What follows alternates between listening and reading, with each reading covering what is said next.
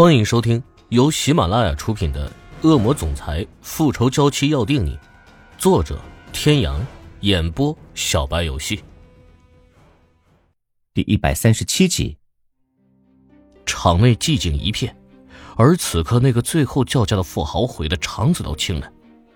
这个项链上所戴的红宝石虽然也不是凡品，不过比起他收藏的那些宝石来说，已经是最次的了。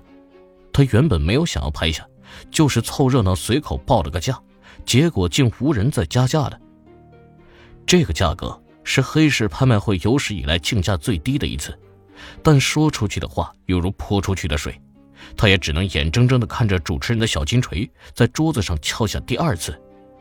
他也是无奈，就当是生意亏了一笔，拿回去给他最新收的那个小情人当玩具吧。两千万。就在主持人最后一次确认，便要敲下锤子的时候，二楼包厢出来一个人，报出了这个价格。所有人都惊诧地看着那个包厢门口的人，尽管能够进入这里的人身份都是非富即贵，可能够有单独的 VIP 包厢，那么这个人的身份便是富贵中的富贵。当然，大厅在座的众人是没有资格知道包厢里的人是谁，更不可能看到他的真面目了。主持人按耐住激动的心情，再一次确认了最后的价格。每场拍卖会，他能够从中抽取多少，自然是跟展品最终的成交价格息息相关。原本他以为这款项链的成交价最多不过就在一千万左右，可现在足足比他预想的要多出一千万，他的心里自然是乐开了花。将最后一锤敲下，后台立即有人上来将这件展品撤下。主持人更是不遗余力地说着各种讨巧的话，恭喜最后获得拍品的人。项链很快就被送到欧胜天的包厢，确认过之后，欧胜天起身准备走人。而这个时候，场上已经推出来的第二件展品，这是一个被蒙住了双眼的女人，浑身赤裸，仅用极少的布料遮住了重点部位，而就是因如此，让人更是浮想联翩。女人的身形娇小，头发乌黑，随意披散下来，跟她雪白的肌肤相呼应，更是散发出一种极致的诱惑。主持人特意渲染了一下，这位神秘女郎是来自东方神秘国度。最为重要的一点是，她还没有开过包。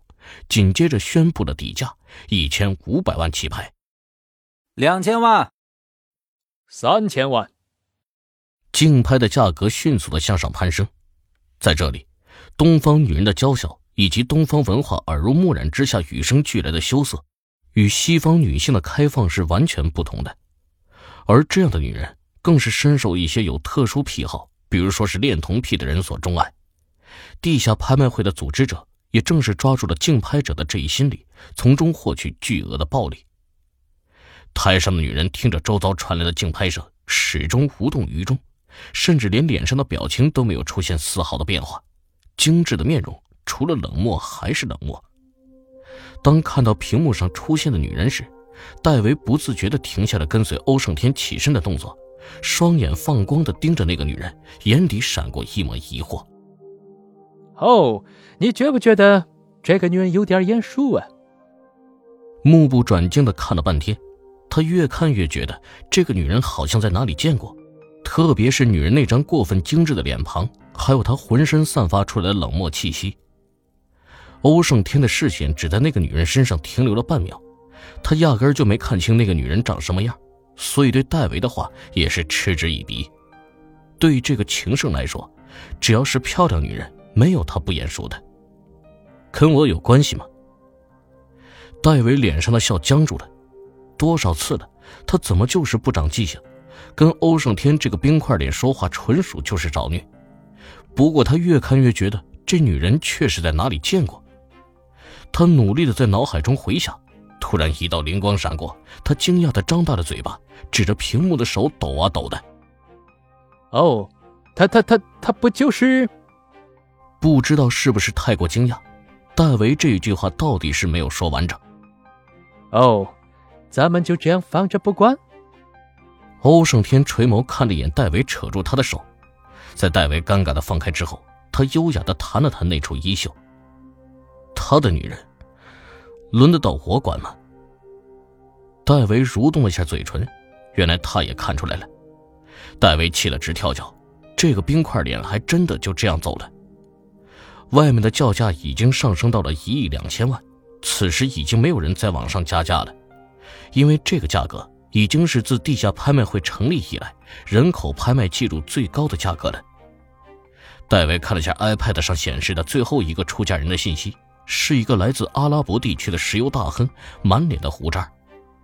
他咬着牙看着主持人的小金锤敲了两次，又看了看早已消失无踪的欧胜天。他现在是有心无力，因为之前发生的一些事情，他把自家老爹惹毛了，断了他的经济来源，也一并封锁了他在外面所有的产业。可以说他现在是身无分文，吃饭都是东蹭西蹭的。眼看着主持人敲下最后一锤，宣布最后的竞拍结果，笑着恭喜那个石油大亨的时候，戴维狠狠地跺了几下脚。欧胜天那个冰块脸不顾朋友情谊，他可不会见死不救。他不帮他，他自己去。出了地下拍卖场，戴维坐在自己的车里，眼睛死死地盯着拍卖会停车场的出口，直到下来的前一刻，他对欧胜天还在心存幻想。他不相信欧胜天会真的不顾兄弟情谊，可当他看到他的车子两边空空如也的时候，他忍不住再次的咒骂出声。欧胜天走了，现在他只有一个人，要想从对方手中把人抢出来，可以说是痴人说梦。如果那个女人意识清醒，以他的身手，或许还有一丝胜算。可就刚才的情况来看，他显然是被人用药控制住了。这样的话。只凭他一个人是无法做到的。直通停车场的电梯门在这时候打开了，戴维矮了矮身体，以防止被对方看到。电梯里先出来的是两个端着机枪的男人，目光扫视了一圈之后，向着电梯里打了一个手势。随后出来的是那个石油大亨，他的脸上满是春风得意的笑。紧跟在他后面出来的是一个人高马大的黑人，手里抱着一个人。那人全身上下被红布包裹，戴维看不清楚他的脸，却能确定这就是他要救的人。再之后又是两个荷枪实弹的保镖，戴维心跳加速。这样严密的保护，他要如何才能把人毫发无伤的救出来？石油大亨和那个抱着女人的人坐上了同一辆车之后，周围又亮起了几盏车灯。此时戴维才发现，原来这个石油大亨所带的保镖。远远不止他看到的那几个，那也就是说，很有可能他现在的一举一动都在对方的监控之中。这样的话，他就更不能轻举妄动了。一辆接着一辆车从戴维的车前驶过，总共是五辆。当所有的车都消失在出口时，戴维才赶紧发动车子追了出去，正好看见最后一辆车的影子拐过街道的拐角，来不及细想，他一路尾随上去。现在也只能见机行事了。约莫跟了有半个小时，戴维越来越觉得不对劲儿。他感觉对方似是有意带着他在市区中心兜圈子。在又一个拐角过后，戴维将车停了下来。与此同时，城市的西南方突然亮起一片冲天的火光，距离隔得太远，仅凭经验，戴维也能判断出这片火光是爆炸引起的。他心中的不安感越来越强烈。扣扣两声，戴维猛地回神，他只顾看着那一片火光，一时放松了警惕。有人靠近他的车子，竟然都不知道。窗外的人举着枪示意他放下车窗，他伸手按下遥控锁。一脸胡渣的石油大亨嘴里叼着一根雪茄出现在他的视野里，满脸笑意的看着他。各位听众朋友，本集到此结束，感谢您的收听。